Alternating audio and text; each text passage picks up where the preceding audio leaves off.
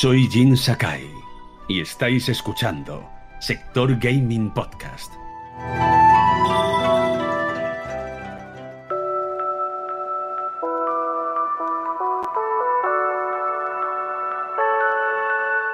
Estáis escuchando Sector Gaming Podcast.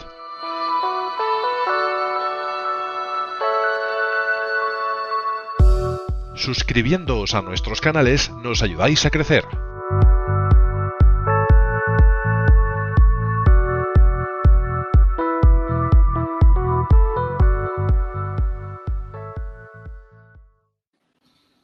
Bienvenidos a Sector Gaming 109. Yo soy Xavi Capa, pero yo no soy nadie sin el equipo, el equipo de Sector Gaming que está aquí cada semana hablando y dando su punto de vista sobre lo que ocurre en el mundo de los videojuegos, tanto actuales como de toda la vida. Así que bienvenido Carlos Etay, ¿cómo estás? ¿Y a qué has jugado estos días o no has jugado que merezca la pena?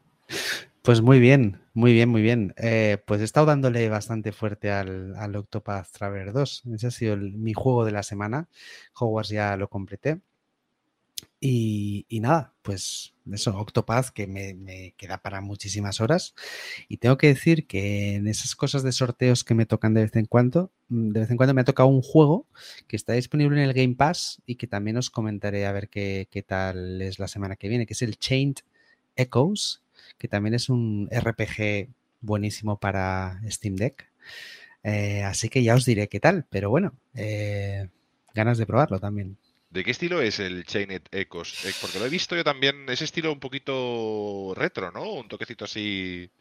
Sí, sí, sí, muy RPG. Está hecho por un, una sola persona y tiene un 90% de positivos en, en, Steam. Es totalmente compatible con Steam Deck y se ve muy, muy, muy, muy chulo. Muy Zelda, Chrono Trigger, ese tipo de, de RPGs eh, de Super Nintendo. Suena muy bien. Sandro Tecnofanés, un apasionado de los videojuegos, un amigo también del programa, así como tenemos a la enciclopedia de Steam aquí a mi izquierda, que es Carlos Tetay, pues tenemos al apasionado de todo lo que va cayendo, novedades triple A y de todo, toda la actualidad, porque al final un poco es el que gestiona las noticias dentro del espacio. ¿Qué tal? ¿Cómo estás? ¿Y a qué has jugado aparte de Hogwarts Legacy? No, estoy perfecto. Lo que más es Hogwarts Legacy y luego he jugado porque me han regalado con Orange seis meses de Apple Arcade y he jugado al Tetris y, y, y, he probado algún juego como uno que se llama Lumon, que es de... ¿Lumos? ¿Lumos? No, no, Lumen, Lumen, Lumen. Es un juego de puzzles donde tienes que ir haciendo puzzles para conseguir llevar la luz de un lado a otro. Bien. Y a Crazy Taxi. Durante el oh. viaje tenía Crazy Taxi y me puse con el iPad unas cuantas horas a, a recorrer la ciudad ese Crazy Taxi con la Dreamcast en casa disfrutando como locos o en el arcade, porque también te llevas ahí a las recreativas y te podías echar pues 200 horas perfectamente entre amigos e historias. En fin, esto es lo que han jugado mis compañeros. Yo he jugado a Octopath Traveler eh, con varios personajes, he empezado también de nuevo para hacer el mercader, porque digo, como no me va a dar tiempo de hacer las 100 horas que tiene este juego o más, digo, pues voy a empezar por un lado, voy a jugar por el otro. No es trampa, porque al final puedes ir iniciando todo, aunque obviamente a la hora de, de desarrollar tu partida, vas, y lo explicaremos un poquito más tarde, vas a poder ir pasando por los otros personajes y adherirlos ¿no? a ese equipo para luchar contra enemigos más fuertes, subir de nivel, etcétera. Octopath Traveler muy bien. ¿Y a qué no he jugado? Porque hoy les he dicho a los compañeros, chicos, hemos de añadir la sección a qué no has jugado y por qué. Y no he jugado al Sons of the, the Forest, al Sons of the Forest, que es la secuela de The Forest, que está teniendo un éxito tremendo y con razón, porque fue un gran juego, que también empezó un poco regulero. Eh, no sé si Carlas y Sandro se acuerdan de que empezó que le faltaba un poco de todo y que tampoco iba muy, muy fino. Era, era un early access, de hecho, también. Era un early access que empezó en early access, tardó unos, unos meses o incluso algún año y hasta que empezó a ser un juego más, más redondo, ¿no? Y tú Exacto. le tenías muchas ganas cuando viste que salía el Sons of the Forest, bueno, y le, le, sigo, le, sigo, teniendo ganas porque me parece un magnífico, una magnífica propuesta, pero sabiendo del primero todo lo que pasó y, y aunque hace unos añitos mm, lo recuerdo bastante bien, pues este es una demo técnica muy bien hecha. Bueno, técnica tampoco, pero al final el, el, lo que es el escenario es bonito. No sé si lo habéis visto en algún gameplay o algún streamer. El juego es bonito, se ve bien, se juega bien, pero las opciones son limitadísimas. Eh, lo que puedes hacer tampoco es que vaya mucho más allá de una cueva y no sé qué más. Y esto, no sé si se ha ido actualizando en estas semanas, va a haber actualizaciones masivas en las que añadirán pues muchas misiones, muchas cosas que hacer y bueno, en fin, más enemigos y más de todo. Ahora mismo, aparte del bot que aparece, que te acompaña y que va muy bien, se ve que te acompaña y vas haciendo cositas, eh, pues es un juego un poquito vacío de, de quehaceres. También a la hora de construir faltan cosas. Eso sí, lo que yo he llegado a ver es que el inventario, Sandro, es inmenso. Eso sí, si te gustan los juegos con inventarios grandes, es un triple A de inventario. Eso sí, pero el resto. A, mí no me gustan los inventarios grandes y poco que coger. Exacto, es lo que tiene. Pero es, es, verdad que es un juego que promete mucho y que ahora lo que haríais comprando ese Early Access es darle un apoyo económico para que se vaya ya actualizando poquito a poco. Es decir, que no está mal visto que muchos juegos salen así para que ya puedas echarles un cable y luego en esa, que al final es eso, el, acceso anticipado es, al final te estás comprando como una especie de demo un poquito eh, potenciada. Estás apoyando el desarrollo. Estás, quieres, si quieres involucrarte en el desarrollo y dar feedback a los, a los desarrolladores, apúntate al Early Access. Si no, es mejor que te esperes a que esté el juego completo, porque, porque es eso, no es un juego completo, va a tener errores, a lo mejor mm, vas a perder mm, todo lo que has conseguido en los meses estos de Como las betas que pierdes tus partidas, ¿no? En las betas y, oye, que claro, mi partida. Claro, pero es que es una beta, amigo mío, o un alfa. En este, lo que me sorprendió, y por eso he comentado esto en la sección de no jugados, es gente que lo había comprado que va a Steam, oh, es que el juego está vacío y le pongo un no, eh, no, no recomendable. Oye, que es un early access, que te lo pone como un castillo al lado del nombre. Es decir, si tú vas a tener que ponerle no recomendable a, claro, si tú quieres un early access que sea el juego completo, entonces, mm, ¿para qué te pone lo de early access? En fin, que son cosas incongruentes que a veces hacen los usuarios y oye, que al final este juego, cuando lo volváis a, descargar en un seis meses, un año, será otro juego. O sea, realmente será otro. Y ya luce bien, ¿eh? es decir, no es un mal juego, lo que le faltan muchas cositas. Vamos sin más dilación. No sé si habéis no jugado alguna otra cosa. Pues mira, he no jugado a un juego que me ha parecido muy interesante, que es de un estudio catalán, de un, de un chico, que está en Steam, se llama The Ouroboros King. Eh, el juego ha salido en Steam hace relativamente pocos días y es como si fuera un roguelike de ajedrez, con, ajedrez, pero en plan puzzles. Y mira, me ha dado curiosidad el, Se ha hecho por un tal Uriol, que no, que no conocía. Hola, Uriol. Enhorabuena. Uriol Cosp. Y eh, mira, pues me lo he puesto en. Os podéis bajar la demo gratis, me lo he puesto como pendiente y le voy a dar un tiento algún día de estos porque me, me ha dado curiosidad. Oye, y que al final la sección de no jugados no significa que estemos en contra de ese juego, sino que lo queremos jugar, pero que a lo mejor nos vamos a esperar un poquito a que esté más completo o a que se nos despeje un poco el, horizonte de títulos que van a ir saliendo, que ahora es brutal hasta junio prácticamente. Y oye, y cuando tengamos un hueco, pues ahí vamos a poner indies y meter de todo lo que nos llama la atención. Que normalmente lo que nos llama la atención son cositas que se van un poco de la senda de lo habitual, ¿no? De lo que es mainstream. En fin, Sandro, Carlas eh, y a mí mismo, Xavi, empezamos sección de noticias si os parece bien. Vamos allá. Tenemos mucha chicha esta semana, ¿eh? Tenemos bastante chicha, sí, sí.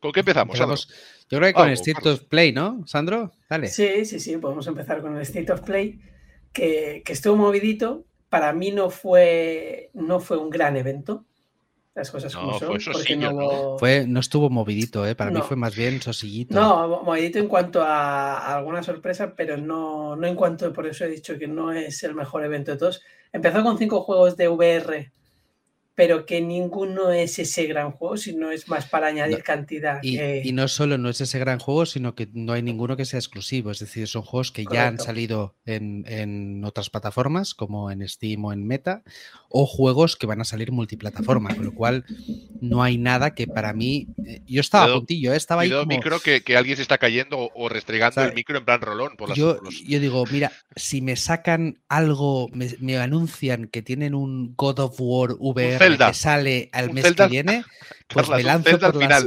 te, lanzas a por ellas. me lanzo por, ellas. ¿no? Porque es lo que me falta. A mí me falta, eh, ya os lo dije, a mí me gusta mucho la tecnología que tiene PSVR 2, pero me faltan eh, juegos exclusivos, juegos que, justifiquen la compra de, del dispositivo y a día de hoy solo tengo el, Horizon, en realidad. Sí, eh, son Horizon, Gran Turismo y claro, Evil Village. Pero Gran Turismo ya lo he jugado, ok, en un VR será una pasada y será como un juego nuevo, pero justifican realmente esos dos juegos o tres juegos la, compra? Para mí, a día de hoy no. Si me anuncias un God of War, si me anuncias, yo, yo esperaba, ¿eh? digo, van a, van a soltarme aquí una bomba VR y voy a, vamos a caer como, como tontos, ¿no? Me, faltó eso, me faltó eso. esperas, Carlas, o, esperáis algo incontestable, quizá, ¿no? Un título que diga, eh, no puede decirle que no. es que, es que, cuando se concrete o no, por fin, la compra de, de Activision o tal, veremos algo más, tanto por parte de Microsoft como incluso de, PlayStation. Creo que veremos los eventos de verdad. No nuestros mini eventos como el que hubo de Microsoft en enero, como creo que, veremos un evento evento. Bueno, de Microsoft es inminente, han anunciado un, evento de Starfield. Eh, inminente. En cualquier momento van a decir aquí. Sí, entre marzo y abril dijeron cuando, cuando se filtró. A todo esto, aparte de estos juegos de State of Play, se pudo ver Street Fighter 6 otra vez, con más personajes, etc. Resident Evil 4, ese remake con, alguna misión y algún modo extra, que eso sí que estuvo bien. Y las pequeñas sorpresas fueron que Baldur's Gate 3 va a salir en consola y encima salió con una fecha, que es el 31 de agosto, era un juego que estaba en Early Access y aún no tenía fecha. Ya tiene fecha oficial, 31 de agosto para PC y PlayStation. Baldur's 3, consola. me, sorprendió porque no me lo esperaba. Es una cosa que, no esperaba ni creo que nadie esperase en ese momento. Bueno, ya sacaron, ya sacaron, a ver, quizá en ese momento, pero ya sacaron los Divinities, ya lo sacaron poco después en, consola, bueno, poco después no, como un año después, pero recordad que los Divinities estuvieron financiados por, por Kickstarter, es decir, el desarrollo era un poco distinto. Entonces, no, no me sorprende que salga, a lo mejor sí es una grata sorpresa que salga a la vez en PlayStation 5. Ya han dicho que va a salir también en las consolas de Microsoft. No, hay ningún tipo de acuerdo de exclusividad. Simplemente la forma que tienen de trabajo les ha sido más fácil estar trabajando con PlayStation 5 eh, en, mente, pero van a sacarlo en, en, Xbox enseguida que puedan. Es decir, no, no hay exclusividad de ningún tipo. Ahí apunto que Baldur's Gate, creo que lo único que había salido en consola que yo recuerdo, excepto los enlaces que han salido muchos años después, pero en su momento como novedad y tampoco había consolas, creo que los pudiesen soportar, que en la época que salió Baldur's, creo que no había una consola que soportase un juego a ese nivel, pero eh, así más consoleros estaban 150 los gigas va a requerir. madre mía. 150 gigas, eso es la, la optimización, 150 gigas. Ahora que dices lo de los 150 gigas, y yo os voy preguntando es que, es que anteriormente eran 71. Oh my god, pero es que Cuando se podía reservar en PC, ahora son 150.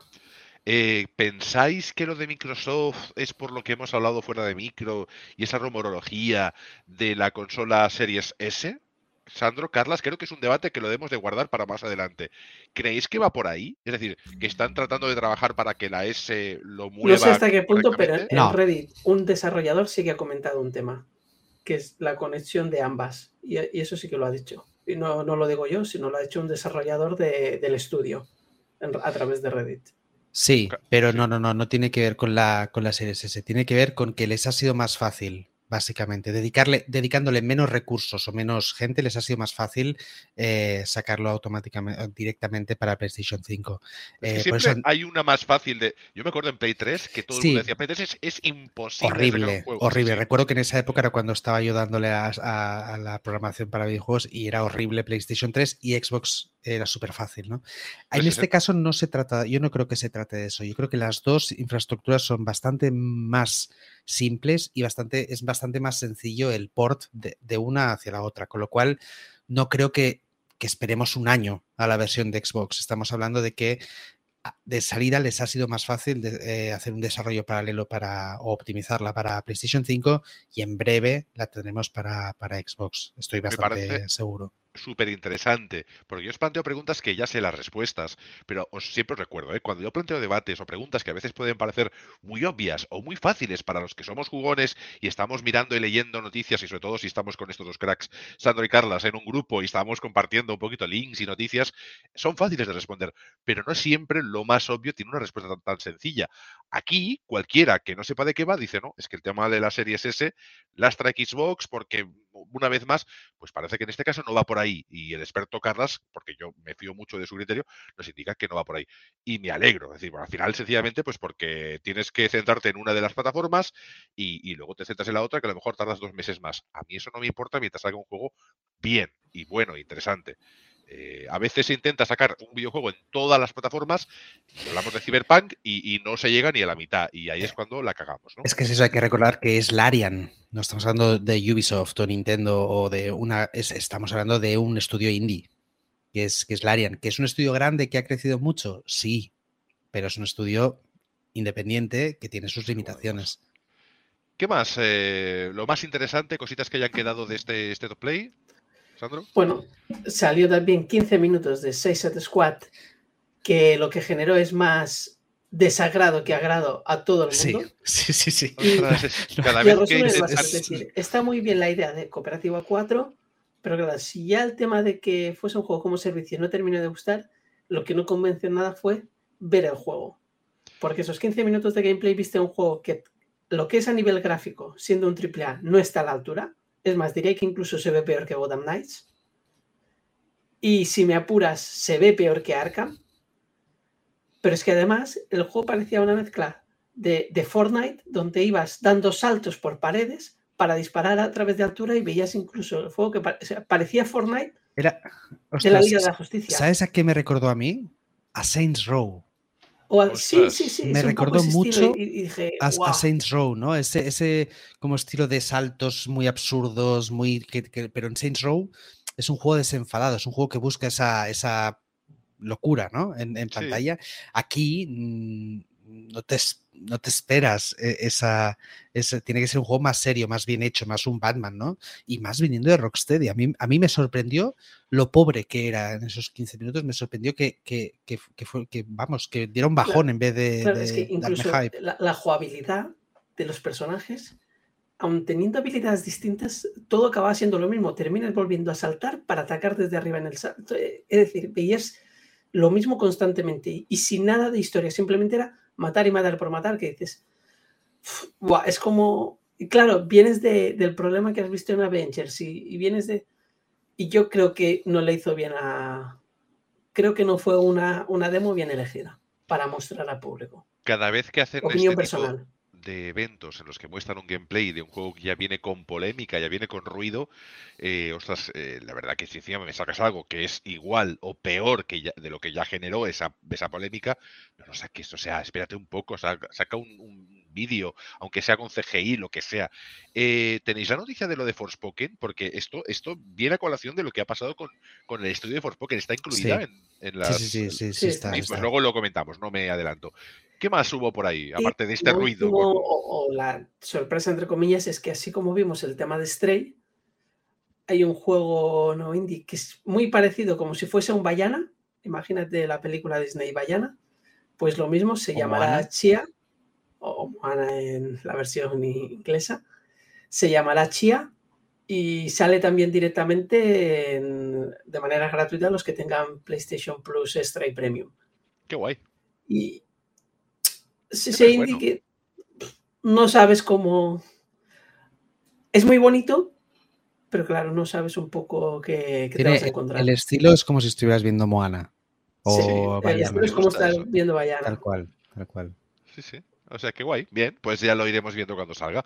Más cositas, algo a destacar de este Yo creo que el State of Play en general fue flojo fue bastante flojo. Y con eso podemos pasar a, sí, porque noticia.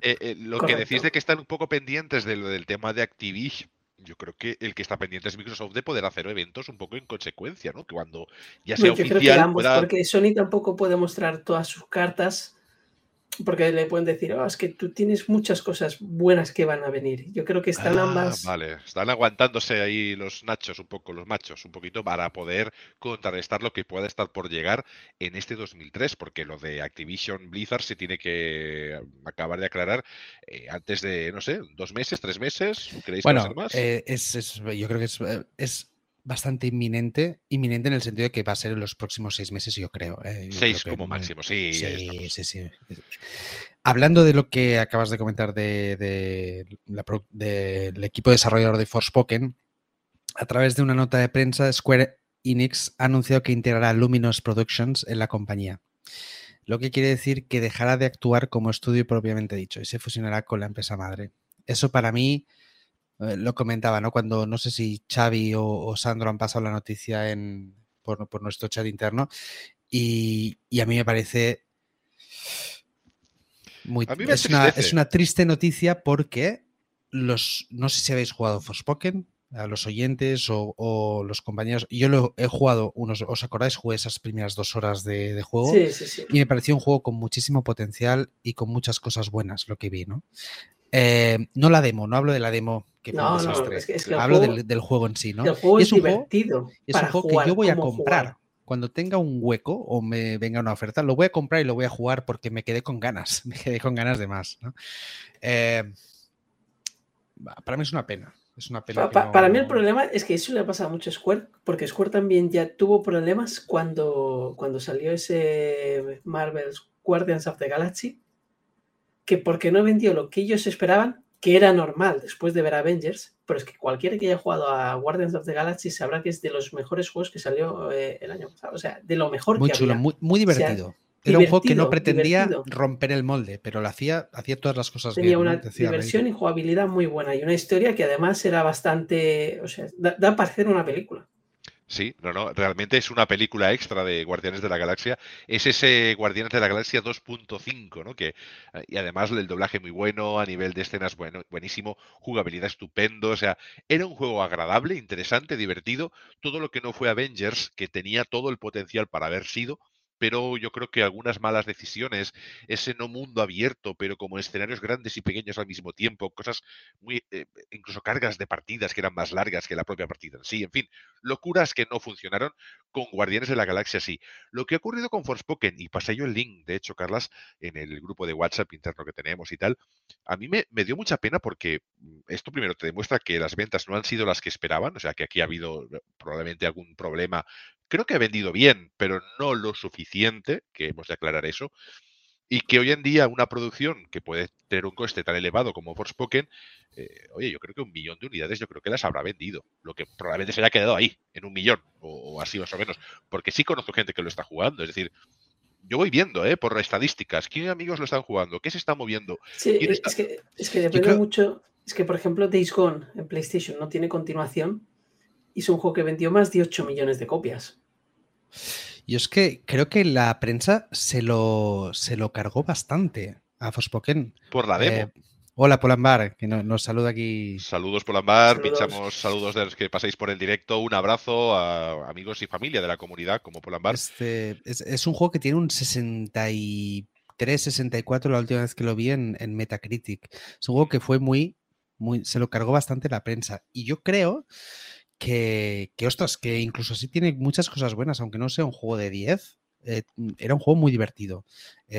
también tengo que decir que no, no, lo hemos jugado completo, no podemos hablar del juego completo, pero las sensaciones era que había mucho potencial y que a lo mejor, ostras, si hubieran dado una oportunidad a este estudio, a lo mejor un, un Forspoken 2 hubiera solventado esos problemas que no ya tenías el motor hecho, tenías el IP nueva, estudio relativamente sino nuevo, eh, una IP nueva que te la venden como un triple A que aparece dentro de los grandísimos nombres del año, que a, lo mejor pues es cierto que, que, no acababa de dar el impacto de otros títulos que ya son IPs más conocidas o estudios más reconocidos o con todo también ese marketing que tiene PlayStation u otras marcas detrás.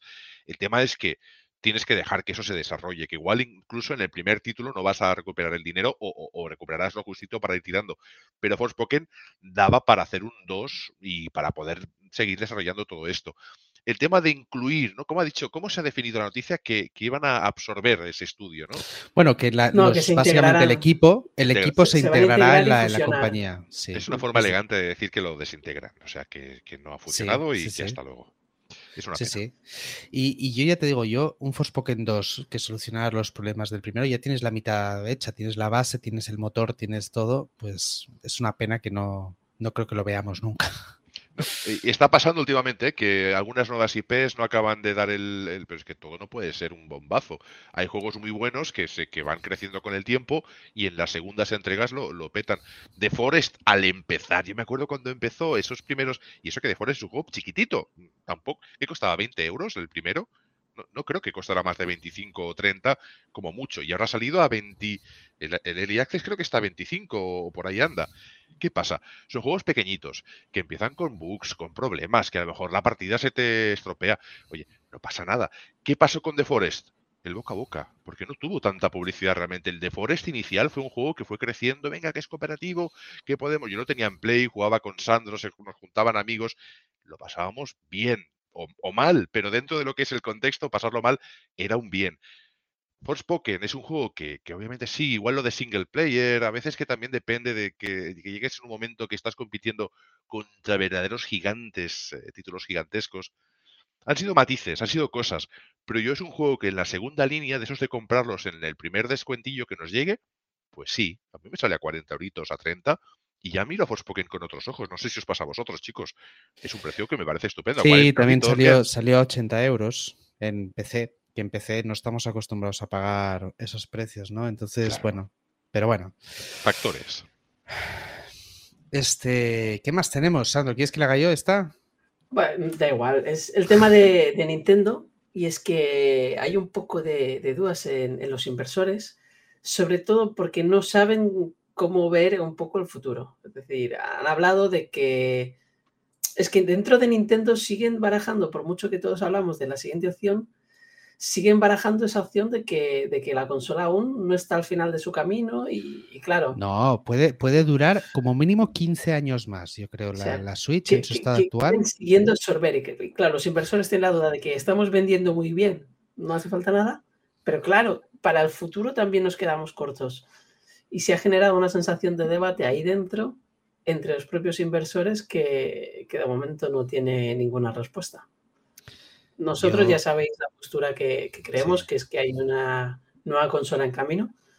No se llama la Switch Pro, eso sí que se sabe, pero no veremos si será Switch, si será una, una corte, una, lo que quieran llamar. Una nevera con mandos eh, ergonómicos, pero, será algo que algo tiene que venir porque, porque si nos está quedando muy atrás para lo que viene en el futuro. Y mi duda, mi duda es si será retrocompatible o no. Esa para mí es eh, mi duda importante, además. Y razonable porque tiene, o sea, para mí no tiene sentido sacar una consola que no sea retrocompatible hoy, ahora, en este momento. Yo creo que Nintendo no debe abandonar esa faceta familiar en la que nos podamos encontrar pues juegos tipo con esa, ¿os acordáis, no? Con la tabla que te podías poner encima o con el Fit Ring este, ¿cómo se llama, Sandro? Que tú lo has tenido y lo tienes, creo. Ring Fit. Ring Fit, que es chulísimo, es decir, cosas así Nintendo, no las abandones porque eres la única consola que está dando en el clavo con estos elementos para poder jugar en casa, jugar y al mismo tiempo entrenar. Incluso el, Switch Sports, oye, es un juego que vas, vas haciendo cardio en casa y te vas moviendo con el de tenis, no veas. Y siendo online, pues juegas con gente. O sea que realmente Nintendo lo está abordando por ese aspecto, que no lo abandone, pero eso sí, algo más de sobremesa que permita juegos más potentes y como si haces 100.000 jueguitos que estemos saltando por casa, a mí me da igual, pero si luego quiero jugar un juego triple A con sus gráficos, pues que le des así con el codo a Xbox y a PlayStation 5 y digas, eh, que también somos de, triple A. A todo eso tenemos a, no solo Nintendo a Polambar que comenta que Mario está escondidito para, para, la nueva, a ver si viene a finales de año, principio de la que viene, y sería como el triple no, toma, pam, Ojalá. consola con Mario. Cruzamos dedos, ¿no? Porque ya no va a ser con Zelda, Aparte, bueno, pero ya sabéis, ya sabéis que vamos a tener Zelda en la nueva enseguida, porque siempre pasa, es que siempre tenemos ese Zelda. es, que, es que si precisamente a veces hemos hablado de remakes o remasters, que a veces pueden ser incluso absurdos, en los Nintendo sí lleva la palma, porque Nintendo te coge todos los juegos desde Nintendo 64 y a todos te los mete, pero a muchos te los mete como un port, o sea, no hace ni remaster. En alguno te dice, aquí tienes el port. El port también para rellenar esos meses vacíos que no tienen ningún juego nuevo, entonces te van rellenando. Este mes no tenemos nada, vamos a poner, yo qué sé, tenemos ya hechos, seguro que tienen como 10 o 15. Hombre, creo que Switch tiene 5 o 6 celdas de, de, de, la, de la versión de Wii, incluso Wii o alguna de GameCube. Tenemos a Miguel Cruz, que también nos deja su comentario. Nos ha saludado Polambar, Martincho, abrazo enorme, gigantesco. Eh, tenemos a Miguel Cruz que nos dice que Nintendo quiere batir el récord de PS2. Lo veo muy complicado. Sigue estando lejos para todo el que, va, que está, ha tenido está cerquísima. ¿A cuánto está? Está, está cerquita. Está, está, está, como que en dos meses lo va a superar. Ah, bueno, pues vale, pues que lo supere y una vez superado que saque otra. Yo ya me, si es así, yo pensaba que estaba más lejos, porque digo, mira, pero no, no, no, no sea, está, está ya superado la barrera de los ciento y no sé cuántos, y creo que eran 120. También creo que deberíamos distinguir entre consola de sobremesa y consola portátil que puede ser de sobremesa. Es decir, que yo creo que, pero bueno, que es, que es, un, es un mérito y que me alegro mucho por Nintendo. Eso sí, Nintendo, cuando lo consigáis, ya me anunciéis la otra y, y, que la gente pueda tener una consola Nintendo para jugar a todo lo que le apetezca sin tener que estar cambiando de consola según el juego. Sobre eh, todo porque si se concreta la, la, compra que luego comentaremos, eh, van a tener que poder jugar a Call of Duty. Exacto. Y es, es, que si, si, es que si no va a concluir, o sea, le van a pegar a, a, Xbox porque, o sea, lo que ha firmado lo tiene que hacer, con lo cual ahora tiene Pero ha firmado que se va a poder jugar en, en, yo creo que la, la interpretación eh, que yo no comparto la misma interpretación que Sandro. Sandro cree o, considera que va, van a tener que poderlo jugar en las mismas condiciones gráficas, es decir, con las mismas cap capacidades gráficas. Y yo lo que entiendo por ese por esa, mmm, comunicado que se dio y por lo que han firmado es que van a poderlo jugar con las mismas condiciones, es decir, con los, lo que tienen sin DLCs exclusivos, que es lo que han dicho una y otra vez, vale. sin expansiones únicamente que o sin versiones reducidas de Call of Duty que yo que sé, que tengan solo la campaña claro, no pero el pues multijugador. Que lo mismo, si tú vas a poder jugar online, Call of Duty es un juego que tiene crossplay. Si sí, tienes, eso tienes un crossplay con Switch jugando a 540p uh, con un PC, es que es, bueno, es, es, pero eso, eso, eso no es que no puedas jugarlo, tú lo vas a poder jugar peor, pero vas a poder jugar. Os explico un ejemplo de un juego que esto no pasó hace demasiado. Por cierto, os he activado para todos los que estáis en vivo, los que nos escucháis ya no, ya lo sabéis, pero los que nos veis en vivo, el chat ya que está integrado para que lo que digáis aparezca en vivo a nuestro lado, por, por esta banda de aquí, así que va a ir apareciendo. Digáis lo que digáis, estáis invitados a comentar lo que os apetezca y mi compañero Sandro Carlas, quien lo vea antes, pues lo puede leer. Os decía, hace poquito en Switch salió ese, ese Star Wars eh, Jedi Academy, que no es un juego nuevo, es un juego viejísimo, pero ¿os acordáis que hubo una polémica de que hubo gente de PC, creo que fue, que encontró los, las IPs de, de los servers de Switch y entró a, a, destrozar a los pobres jugadores de Switch que estaban allí, allí como si fuese el Lego, Star Wars, dando salticos y pegando, porque el control de Switch para un juego en tercera persona de esas características y dificultad, porque ojito que es difícil. No sé si tú, Carlas, has llegado a jugar ese Jedi Academy de Star Wars. Jedi Knight, Jedi Academy, sería el... el... el al antiguo lo jugué muchísimo, muchísimo, Exacto. muchísimo, muchísimo. Pero los duelos, oh, el, el, parry, el poder hacer los ataques, lanzar el, el, láser, tenías que hacer clases para aprender sí, a duelar. Sí, era, era un vicio por eso, ¿eh? Era, sí. era como el counter de Star Wars, era el vicio ahí de... Bueno, ahí tenemos. Eh, Ahora traslada eso a Switch, ¿no? El jugar con ese claro, tipo de. Call of Duty en 16 bits. Ah, sí. Sí, bueno. sí, puede correr de Witcher 3, pero a 540p es que, y a 10 creo, por segundo. Yo creo que es el compromiso, ¿eh? o en cloud, con un, con un input lag de 10 segundos, por ejemplo. Es que pero... a, yo sigo pensando que no, es que si ese es el compromiso, es que, ese es compromiso que es, una vergüenza es, para, con todo el no, respeto, yo, es yo una vergüenza el... para el jugador. No hablo de, no hablo yo de, creo que de como compromiso hablo para el jugador, que un jugador de, tenga derecho a jugar, pero con esas condiciones, es que no debería. Es que no Dejarme de, poner no el titular, compañeros. Y Santo, y sigues con esto porque me parece muy interesante. ¿Creéis que el acuerdo de Nintendo con Microsoft sobre Call of Duty eh, va a incidir sobre la versión cloud de ese Call of Duty, que precisamente es la que va como el culo. Y es lo que está diciendo Sandro, ¿eh? me parece muy bien lo que está yo, diciendo, porque yo creo que, sería terrible. Es decir, yo creo que el trato, yo creo que el trato está pensado para la siguiente generación de Nintendo. Es que no tiene o sea, sentido, sí. ah, si, es un poco donde yo voy. Sí. Y si sale para Switch, saldrá una versión que es, bueno, como están funcionando. A ver, estamos viendo juegos como Kingdom Hearts que, que no funciona. Estamos viendo el juego de Nioh, el último juego que ha salido de, de Switch para Nioh, tiene un input lag de 5. O sea, tú clicas un botón y salta por, segundos yo, más tarde. Yo, yo soy jugador decir, de Switch y me pasa eso y yo denuncio. Bueno, es que, pero es que, es que está no pasando, sentido. Sandro, pero es que está pasando pero puedes con denunciar, todos los es juegos. que realmente te lo admiten a trámite. Pero esos aún son single player, que dices, mira, si tiene un input lag de medio segundito, aún lo voy trampeando, pero es que en un, en un Call of Duty o en un multiplayer, un input lag, no, ya no de, de medio segundo, de, de, de, un cuarto de segundo, te están comiendo, vamos, pero vivo. No tiene sentido. Yo creo que, que tiene que venir algo después que justifique todo esto y, y, entonces diríamos, ah, ahora lo entendemos, es que viene una consola de sobremesa. Yo, yo Pues creo que, que es Nintendo va a evidente. sacar A- a- otra hablando cosa. de todo lo que viene evidente. después, ¿qué, qué sigue, Carles? ¿Qué es lo que nos viene después? ¿Qué es lo que ha venido el día 22 de- del pasado? Pues ha venido la PSVR 2, que hemos hablado poco, ¿no? De, de ello, no hemos hablado apenas de PSVR 2, pero ha entrado con fuerza. Ha entrado con fuerza, eh, ha vendido bastantes unidades. eh, lo- tenemos unos, unos números a- aquí que no sé si son eh, del todo acertados, pero según estos números, 8.000 personas se han hecho con. Ah, con habla de España, 2, ¿eh? de España. de, De, de España, 8.000. de lanzamiento. lo que está publicado en España de... Y 8.000 valientes. 5.500, sí, y 5.500 con el pack de Horizon Call of the Mountain. Es evidente porque sin el pack seguramente habrán comprado el juego aparte, porque mm, el- el- las PSVR 2 no te vienen con, con, Con juego. con juego. Nos- creo que en la- las unos te venían con Astrobot, ¿no? O tenían con algún juego No, de... te venían con un pack de demos. Con- demos. Vale. O sea, el Astrobot no estaba. ¿No estaba No, incluido? La- las uno te venían con un pack de demos y no te venían ni mandos ni cámara. Bueno, ya. A no ser que pagases Era todo más. Sí, sí, más sí. zarragoso porque necesitabas Era- integrarlo con la sí. cam y tal.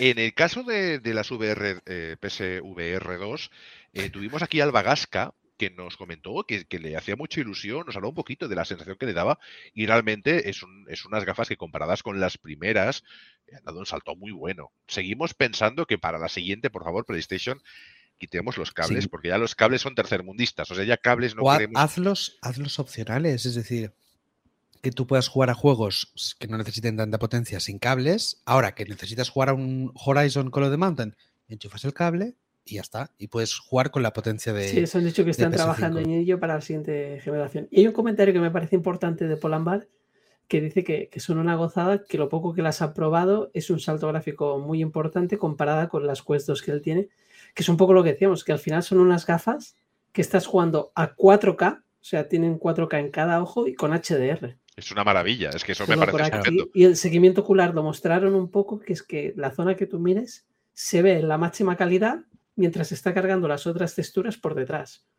O sea que es un poco lo que decía Carlos, esa tecnología. Entonces, lo que pasa que es cierto que el precio, aunque pueda estar justificado por la tecnología que lleva, no es el más accesible a día de hoy. Y, y claro, compararlas con las Quest 2 es compararlas con unas gafas de hace tres años y que cuestan la mitad o 400, yo la he visto Bueno, por cuando- 490 cuando ahora. salieron- no, cuando porque salieron subieron 50 estaban- euros. ¿Cuánto, Cuando- 50? O sea que valen 100 euros, perdón. Subieron 100 euros el precio, que fue la primera subida de tecnología, si os acordáis. Pues, eh, pero bueno, cuando salieron creo recordar que costaban 350, o una cosa así, las, el más barato, ¿no? Y, y hace tres años.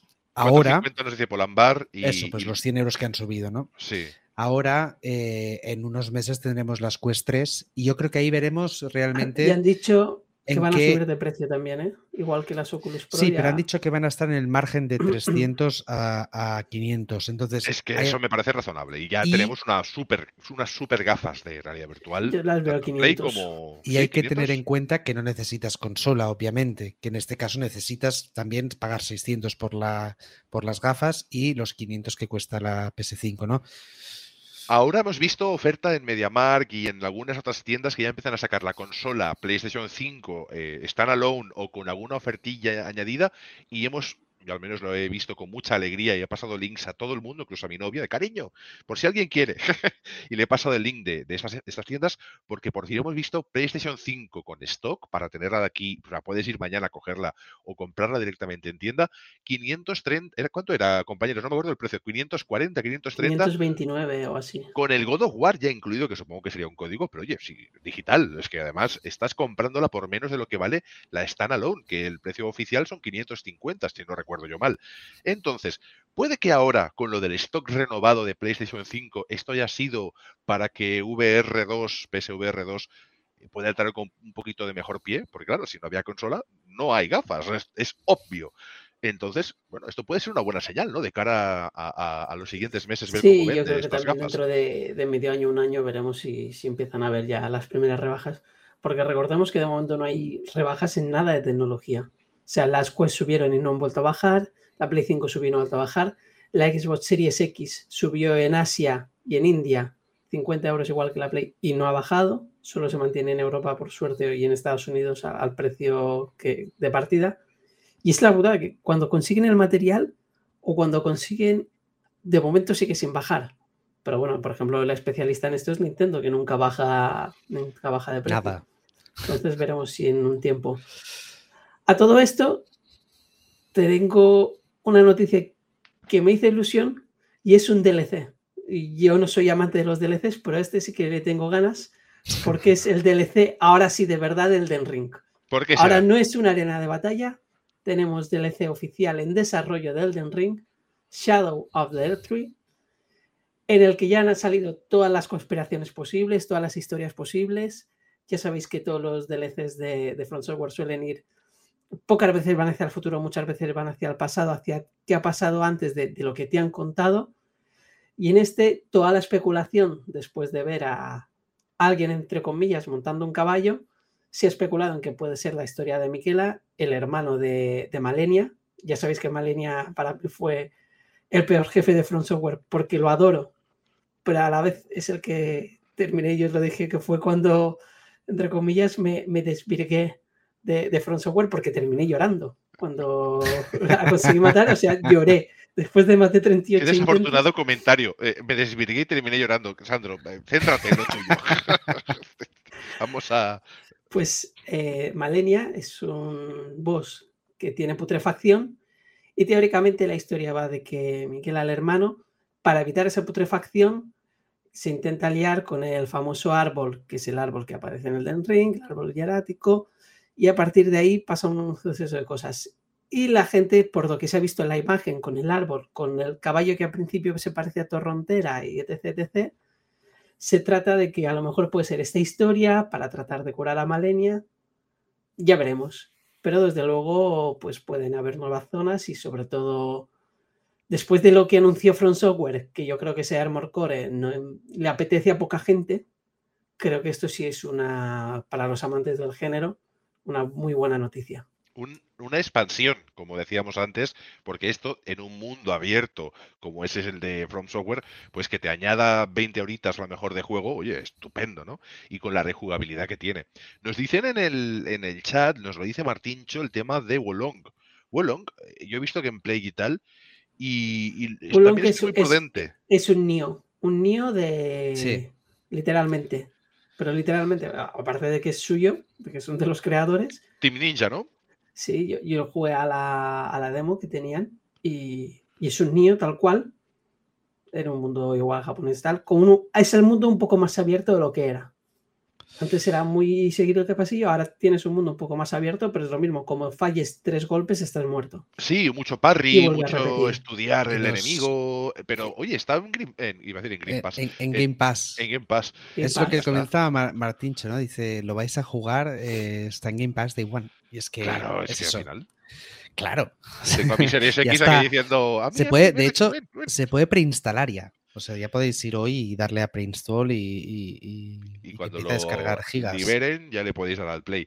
Pues sí, la verdad que entre Atomic Heart, que al final, chicos, he de decir, al final, bueno, que al final se sabía, eh, nos dejaron un comentario de que habíamos sido un poquito injustos con Atomic Heart. Nosotros fuimos muy sinceros y transparentes, explicando que eran nuestras primeras sensaciones de la primera hora de Atomic Heart, y es que la primera media hora, yo creo que estamos de acuerdo todos, que no acababa de arrancar el juego, y era un plan, pero ¿qué estoy viendo? ¿Es un Fallout? ¿Es un Bioshock? ¿Esto por dónde va? Ojo que a la media hora, cuando todo eso pasa por fin y ya no hay bugs, ni se te vuelve al inglés de repente, como estaba pasando también, que uno es lo que se le volviera, que no había castellano por ningún lado y luego sí se actualizó y tal, eh, el juego empieza a subir y como shooter eh, retro tecnológico de peleas contra robots, jefes finales, situaciones, puzzles y tal, ojo que empieza a mejorar y es un juego que para mí realmente eh, este año, dentro de su género, yo creo que está en el top. ¿eh? Ese Atomic Heart, yo creo que en cuanto a jugabilidad empieza a remontar y lo disfrutas. Y ahora con Wolong, oye, pues lo mismo, está en Pass. Es que si encima no vas a gastar un duro extra y te sale de salida, pues a gozarlo. Lo que sí pienso que Wolong es verdad que después de tantos eh, Souls, eh, yo tengo que respirar un poco, pero creo que igualmente respiraré un poco, lo jugaré un minuto y diré, guau, me encanta. ¿Por qué? Porque tengo Nio. Y tengo Nio 2, que también lo tiene, lo he jugado con Sandro y creo que lo jugamos en su momento también, y son una pasada. Entonces, si la base es esa, increíble. ¿Qué más? Pues eh, tenemos que Sons of the Forest ya está disponible en acceso anticipado, ya lo has, ya lo has comentado hecho spoiler. Varias, veces, pero su éxito sigue latente al haber vendido dos millones de copias durante las primeras 24 horas. Eh, petó Steam, es decir, en la tienda de Steam no podías comprar nada en ningún lado, eh, petó y lo admitieron. O sea, ha petado de la gente que intenta comprar a la vez el, el Sons of the Forest. Es muy Nadie se esperaba dos millones de unidades vendidas. Claro, ahora serán tres prácticamente, si no cuatro, pero, pero que el primer día, y yo me acuerdo que intenté comprarlo y, te, decías, ni, ni, lo sueñes. O sea, espérate un buen rato porque aquí no, hay juego. sí, exacto.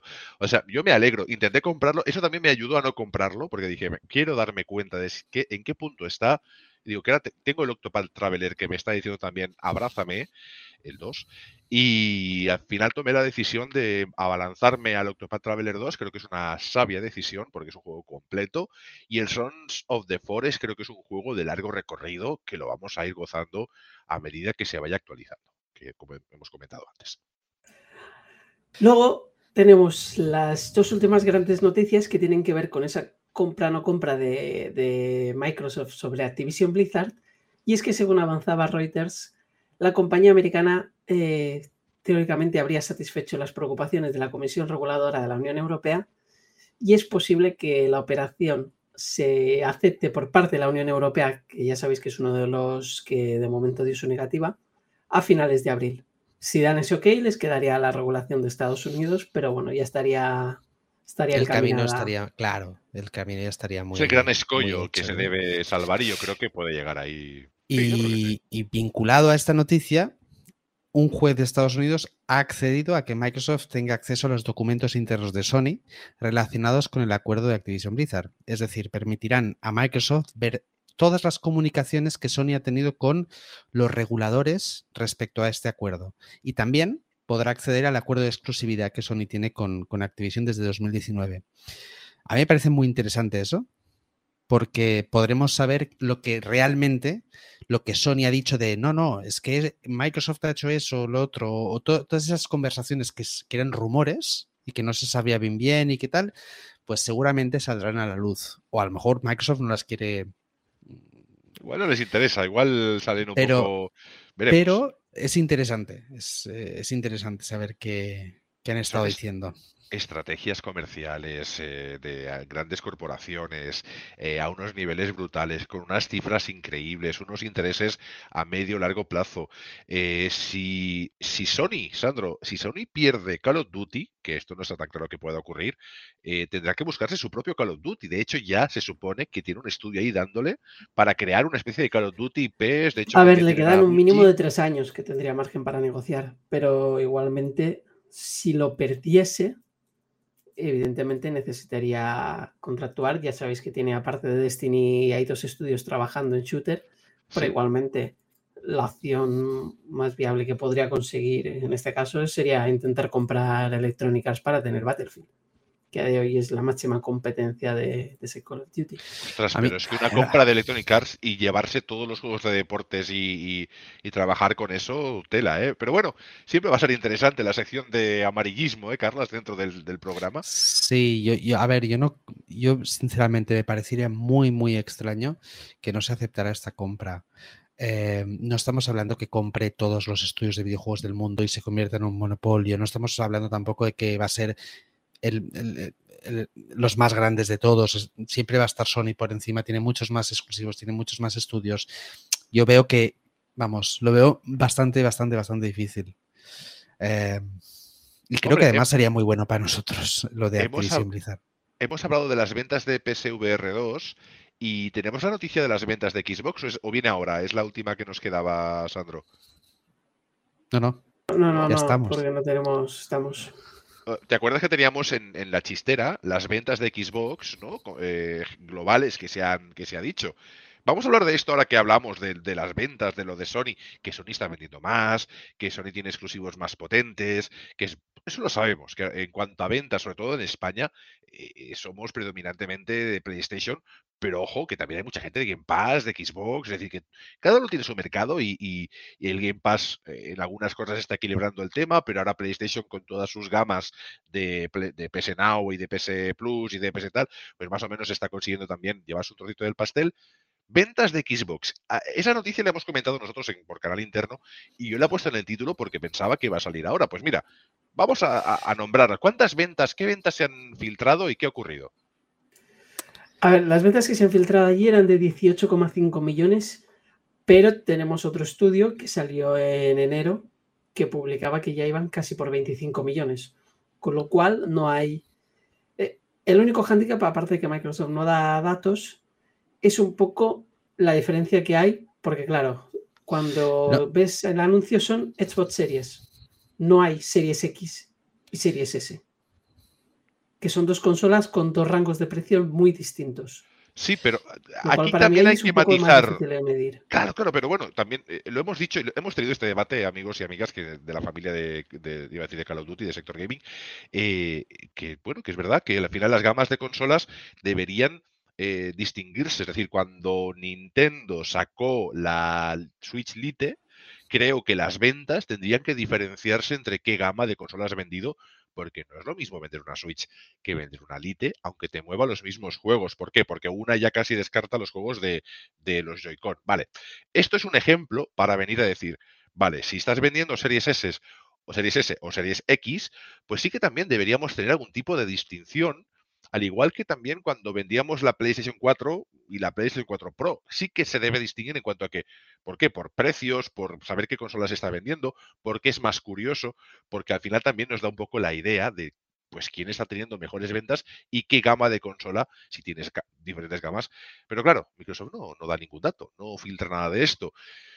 Yo tengo la Series X y estoy encantadísimo la gente que tiene Series S también la veo encantada, sabe lo que compra, sabe que gráficamente no va a estar a nivel de, la Series X, pero tampoco le importa tanto cuando tiene una consola más barata y tiene acceso a toda la Next Gen y al Game Pass. Yo creo que si estás informado también son buenos productos. Pero aquí lo que venimos a decir es eso. Si me estás dando datos de, venta, eh, sí que debería decirse, ¿no? ¿Qué gama es? Porque son precios muy distintos entre una y otra, ¿no? También es que no, nos no dan datos de venta, por eso son como, se puede coger un poco con pinzas, ¿no? Hay datos distintos, no sabemos bien bien. Sí, estaría bien que nos diferenciaran, también estaría bien saber mm, los datos de visionado de Netflix, por ejemplo, esas cosas que nunca se... Claro, dices, ¿por qué cancelas esta serie? No te dan motivo, no sabes cuáles son sus, sus baremos, ¿no? Sus formas de medir. Eh, Estaría bien, al igual que estaría, a mí me gustaría saber cuántas Switch se están vendiendo OLED y cuántas normales y cuántas. Eh, es que me encantaría, porque no tiene nada que ver la Lite con la normal. Pero queda mejor decir que estás vendiendo pues 8 mil millones de unidades, ¿no? Y ya está, y lo dejas ahí. Bueno, ¿cuáles son las que... cifras que se han barajado en esta filtración? Que claro, no son oficiales de Microsoft, sino que por diferentes eh, baremos y demás, ¿En cuánto ha quedado? Que lo has dicho antes, Sandro. ¿no? ¿Cuánto decía? ¿25? Artículo 18,5. Pasa que encontré uno que a finales de enero decía que llegaban casi a 25. En el caso de PlayStation 5 superaban las 32 millones a día de hoy. Y con las dificultades que hay para hacerse con unas y con otras, porque hay que reconocer que una Series X y una Play... Ahora Play 5 empiezo a ver... No, ahora las dos. Eh, Series X eh, la tienes en Amazon cualquier día. O sea, tú te metes ahora en Amazon y Series X y la Series S la vas donde quieras en físico. os tengo que confesar, hablando de estas, os tengo que confesar que antes del State of Play me fui a Amazon, España, y fui a PSVR 2 y, dije, voy a ver si, voy a ver, a ver si hay stock y tal. Y veo, no puedes comprarlo directamente, tienes que pedir turno. Sí, yo lo digo. ah, llevo meses digo, mira, y entonces, ¿qué hice? Digo, va, voy a pedir turno. Y pedí turno para el pack de Horizon con, las PSVR 2. Y digo, si es muy bueno el State of Play de hoy, si me muestran ese God of War VR exclusivo que sale en un mes, le doy que sí. O sea, estaba como ansioso, ¿no? Claro, al día siguiente me dice Amazon, oye, que te hemos dado el turno y que no has aceptado, que lo vas a perder, ¿eh? Dame la pasta. y dijiste, archiva, a la basura. En fin, que nos gustaría que hubiese cifras más transparentes, porque al final también nos daría, no por, por, intereses personales, ni que una consola sea mejor o peor, que esto es muy subjetivo, sino para tener datos reales sobre los que debatir y comentar, que al final es lo que nos interesa y apasiona. Daros la información más transparente posible y que vosotros os hagáis una opinión o que debatáis con nosotros. Eh, noticias, ¿queda alguna cosita más o vamos a Octopath? Ya estamos, ya estamos, sí. Pues una gran sección de noticias, gracias compañeros, y vamos con ese Octopath Traveler, que para nosotros es el gran juegazo este que, estábamos esperando con muchas ganas, pero que igual no ha traído grandes novedades respecto a su primera entrega. Vamos a empezar un poquito por ahí. En comparación con el primero, ¿has notado novedades? Y para el que no haya jugado a un Octopath nunca, ¿de qué tipo de juego estamos hablando? Pues es un RPG clásico, que se cuenta de una forma distinta. Yo lo, diría así, ¿no? Se cuenta de una forma distinta, se cuenta con. Tienes ocho personajes que, puedes elegir al iniciar, puedes elegir con cuál vas a empezar. Y se va contando por, episodios. Tú empiezas con un personaje, el capítulo 1, vas visitando otros pueblos con ese personaje y vas conociendo a otros personajes y haciendo sus primeros capítulos. Y así te vas juntando, vas formando tu equipo pero siempre vas completando sus historias de forma un poco como independiente, ¿no? no todos tienen su propio camino y hasta que al final de todo, bueno, llegas al final y, un poco se unifican todo, pero siempre tienes esa sensación de que son como historias paralelas, ¿no? Que nunca van cogiditas de la mano. Eh, ¿Qué novedades trae este o, qué tiene distinto este Octopath Traveler 2? No es una continuación, los personajes no son los mismos, podéis jugarlo tranquilamente sin haber eh, probado el, el primer Octopath Traveler no son los mismos, pero si habéis jugado el primero, os sonarán el tipo de poder, el tipo, el tipo de personaje, qué tipo de habilidades, es decir, que tiene similitudes para que obviamente pues enseguida distingas qué es lo que puedes hacer y qué haces. Pero bueno, eso es muy típico de Square. En Square juegas cualquier Final Fantasy que ninguno tiene relación y el estilo de juego siempre es el mismo. El mismo, aroma, ¿no? El mismo. Entonces, yo lo que he visto es un juego muchísimo, muchísimo más maduro, muchísimo más pulido. He visto eh, escenarios mucho más eh, trabajados, movimientos de cámara que si avanzas, pasas por un puente, pasas y la, cómo se mueve todo, la iluminación. He visto a, a nivel gráfico, veo una evolución muy sutil, muy sutil, pero sí una madurez. Veo vamos, veo gráficamente muy maduro. Es un juego que, no sé qué más pueden hacer, porque ya creo que han alcanzado como un techo, ¿no? A nivel de, gráfico. Recordar eh, que el, estilo es de un 2,5D, ese 3D que es como ¿no? personajes planos en pixel art con escenarios 3D y que a mí me gusta mucho, Carlas, cuando entras en zonas, en edificios, en cuevas, cómo parte del escenario se, se desvanece para permitirte entrar y estar ahí como un un espectador de esas situaciones que están ocurriendo y lo hace de forma muy natural. El juego luce muy bonito. Gráficamente no pide tampoco un rendimiento, una gráfica así espectacular, porque como decimos, tiene ese punto que es un 2,5D, no un 3D, pero luce espectacular y con el máximo de todo es un juego realmente que, que, le harías capturas a cada momento porque está muy bien. Y las historias, como tú dices, también me parecen muy maduras porque cada uno de los personajes tiene un desarrollo inicial realmente profundo. Y quizás lo que más me ha gustado, eh, en diferencia al primero, es que siento que es ese, esas historias separadas que se van juntando, en el primero era un poco que se juntaban con calzador, no entendías muy bien qué hacía este personaje con este y luego por qué no salía en las animaciones. Aquí creo que está más, está mejor trabajado la forma de cómo se unen unos con otros, está mejor trabajado cuando se, se, va, te, ponen con el equivalente a una cinemática, porque no hay cinemáticas, todo es eh, con el, mismo motor del juego cómo cambia y, te empieza a, pues, esas conversaciones y demás, y desaparecen los otros personajes.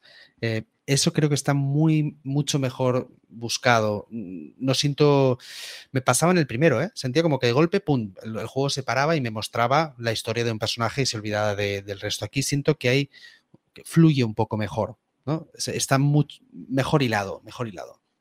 Aquí, Xavi, de Sector Gaming, te quiero añadir una cosa muy chula que me ha parecido muy bien, que es a la hora de incluir personajes jugables, tú tienes el personaje principal, pero luego vas recogiendo otros personajes que podrías haber elegido como personaje principal.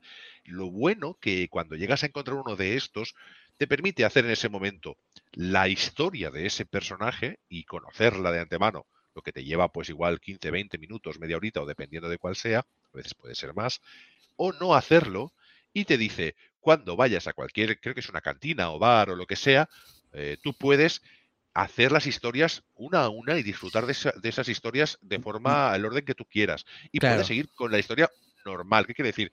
Si yo acabo de encontrarme con una bailarina que tiene una historia principal, pero ahora mismo lo que quiero es ir a por metas más altas, me puedo guardar ese prólogo y jugarlo después. Y eso me parece muy chulo. Y em, la forma en la que te lo dicen, ¿no? No es, eh, puedes ahora hacer la historia. No, te dicen, hay un, eh, este personaje tiene una historia que contar. ¿Quieres escucharla ahora o quieres que luego ir a la taberna y, que te cuente la historia de la taberna? ¿no? Es como está mucho mejor buscado que no eh, dale a OK para empezar la historia de este personaje, ¿no? Que era un poco lo que te sentí, quizá yo sentía más en, el primero, que era un poco como separado, como trocitos que, que, aquí están mejor. Eh, Hemos hablado de los gráficos, hemos hablado de los personajes, las historias mm, son chulas, son chulas, son entretenidas, son divertidas, quieres saber más, quieres ir al siguiente punto, es un juego adictivo.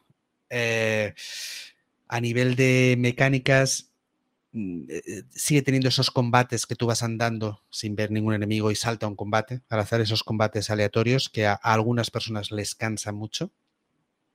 Sí, es verdad. No hay forma de poner un auto-attack cuando un combate es muy sencillo. Es algo que yo he hecho en falta, el, darle a mm, auto, o sea, ataca sin más porque te los vas a, a cargar en, en, Sí, porque es tedioso, ¿no? Que te vayan interrumpiendo el camino.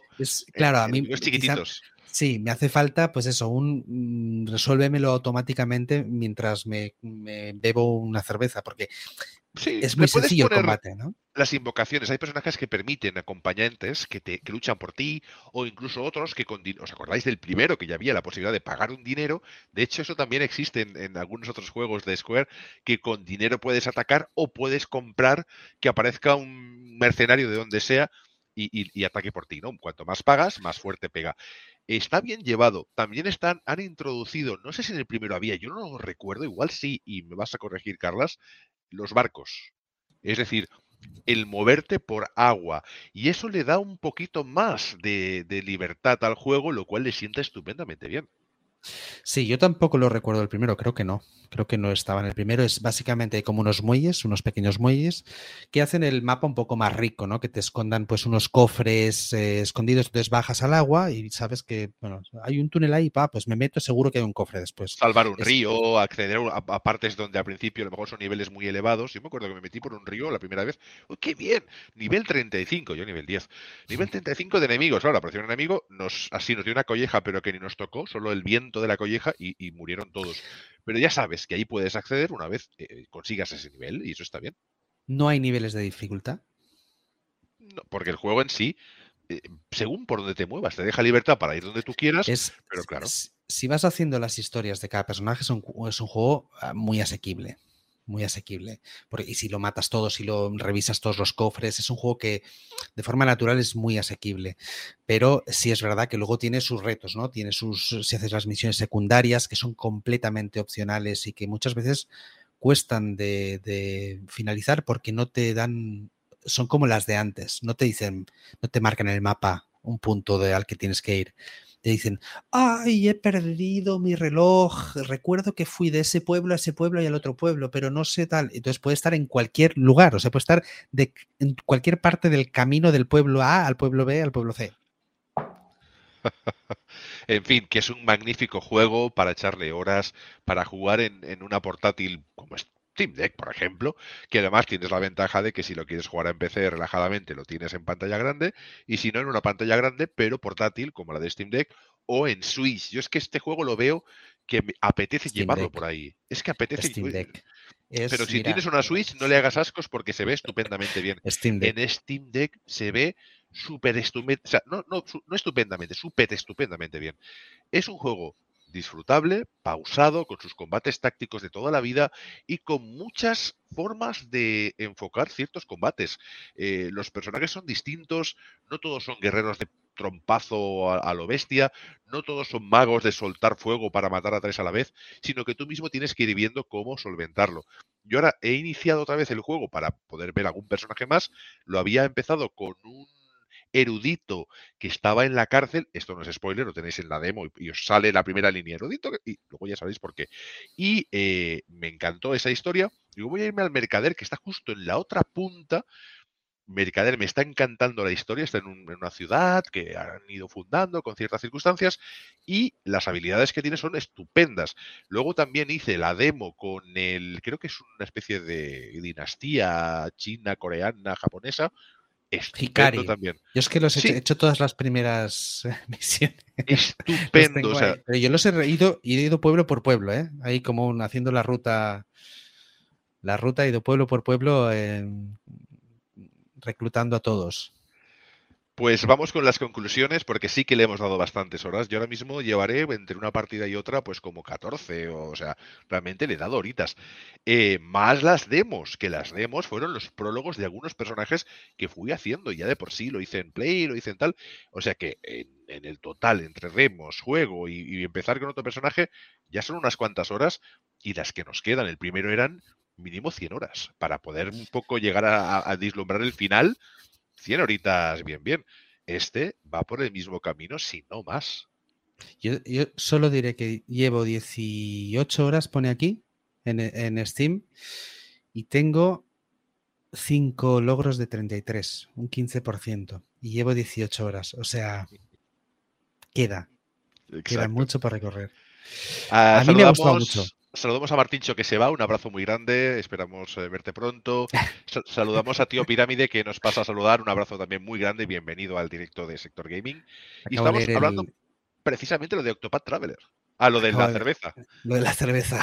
Venga, va, Carlas, va. No, no, que la, gente, que, la gente eh, que nos escuche sepa de qué estamos hablando. Colombar dice, Carlas, cerveza. Pensaba que eras de copa y puro y bata de seda sentado en tu sillón tapizado con piel de guepardo. Pues mira, eh, podría hacerlo con whisky también. capaz debe ser, capaz debe ser. Pero la cerveza no, es, no es Cruz Campo, ¿eh? tiene que ser artesana, envejecida en barricas de. Y, fabricada en un videojuego que se llama Beer, no sé qué simulator. No le hacemos asco a nada, que si nos queréis patrocinar, nos queréis patrocinar, aquí estamos, Sector Gaming, para que nos patrocinéis y nos ayudéis a llegar al siguiente nivel. Octopath Traveler 2, juegazo, que es verdad que no rompe con lo que ya nos mostró en el primero, sino que lo mejora, lo pule y nos ofrece pues ocho nuevas historias independientes que luego pues convergen en una historia general que os invitamos a descubrir. Nosotros estamos pues en la parte inicial, porque llevar 10 horas, llevar 12 horas, llevar 18 horas de 100 es nada, es muy poco, es, no llega ni a un cuarto y que además yo es que me paso a veces por una ciudad como tres veces para volver a hablar con un señor que me da una pista de un objeto, de, en fin, que Octopath Traveler yo creo que se viene con un recomendado así bien chulo en una esquinita. Sí. Y yo quiero añadir también que, como nos dijeron que habíamos sido injustos con Atomic Heart, yo digo que de la gama Focus, Atomic Heart también por lo menos el mío, se lleva un sellito de recomendado como shooter porque realmente repunta y me gusta lo que he ido jugando después. Yo ya hablaremos de Atomic Heart cuando pueda, me lo voy a jugar porque le tengo ganas, pero sí que es verdad que he avanzado un poquito más y el tempo a mí me sigue fallando. Sigo, hay momentos como que digo, Oh, yo, me, lo estoy pasando y las conversaciones que tienes con el, guante, con si no sé qué, me parece estupendo. Es decir, que yo creo que era muy difícil conseguir un doblaje en tantos idiomas con tan buen humor y ese, y ese enfoque. Y creo que como juego de ese término medio lo puede petar. Así que los que estáis dudando con Atomic Heart, si lo contáis de ofertita o lo queréis jugar en el Game Pass, es, canela fina dentro de su género shooter y tal. Carlas, tú dale un poquito más que ya verás que, está bien, hombre, que está chulo. Que nosotros no venimos aquí a machacar juegos y si, si, son si es un primer título, yo siempre digo, es el primer título de un estudio que es pequeñito, que prácticamente es un indie, que Focus le ha dado ahí un poquito de foco, nunca mejor dicho, y oye, pues tiene mucho mérito. Ahí sí que tengo que decir que me saco, no llevo sombrero nunca, pero yo me saco el sombrero. En fin, que llegamos al final. Ojo, que si al final, me lo decís, ¿eh? me podéis corregir. Eh, lo único es que íbamos a hablar hoy de un tema que no hemos podido hablar, pero vamos a, tenemos que comer un pastel hoy, brindar por hace un año más o menos que empezaron a que salió Steam Deck. Ya tiene un añito de vida. Eh, no nos ha dado tiempo de hablar porque nos enrollamos más que, personas, pero eh, a ver si la semana que viene tenemos un ratito para repasar este, este una semana de prueba, puedo decir a ver qué tal. Cógete una, Cógete vacaciones, te vienes a mi casa y yo te la dejo una semanita. Venga. Exacto, mira, Sandro, espera, que cógela bien, ¿eh? Espera, ahí va. sea como sea, un añito de Steam Deck. Eh, hablamos la semana que viene si, si podemos, eh, tenemos un ratito. Gente, gracias por estar en el directo, pero también muchas gracias por vernos en diferido. Gracias por vernos en los diferentes canales, dejarnos likes, los vemos todos. Eh, gracias por las escuchas en, en iBox, que son una pasada, que no bajamos de 500, 600 escuchas ninguna semana y no estamos precisamente pagando ni roques ni historias. Gracias por la gente que nos rescata y nos encuentra en Spotify, que nos encuentra en Apple, en Apple Podcast, que estamos ahí en algún rinconcito, que nos ve también en otras plataformas como Podimo, ve, nos escucha, ya sabéis o que nos ha descubierto por de rebote en una recomendación o un amigo o lo que sea, o que nos deja tweets eh, de mucho cariño y amor fraternal y, de, comunidad y de familia, pues muchísimas gracias a todas, a todos, a familia, que sois los mejores y nos ayudáis a ser un poquito más grandes cada semana. Y recordar que si sois de juegos, sois de sector gaming. Hasta la semana que viene hablaremos del añito de Steam Deck. Tchau.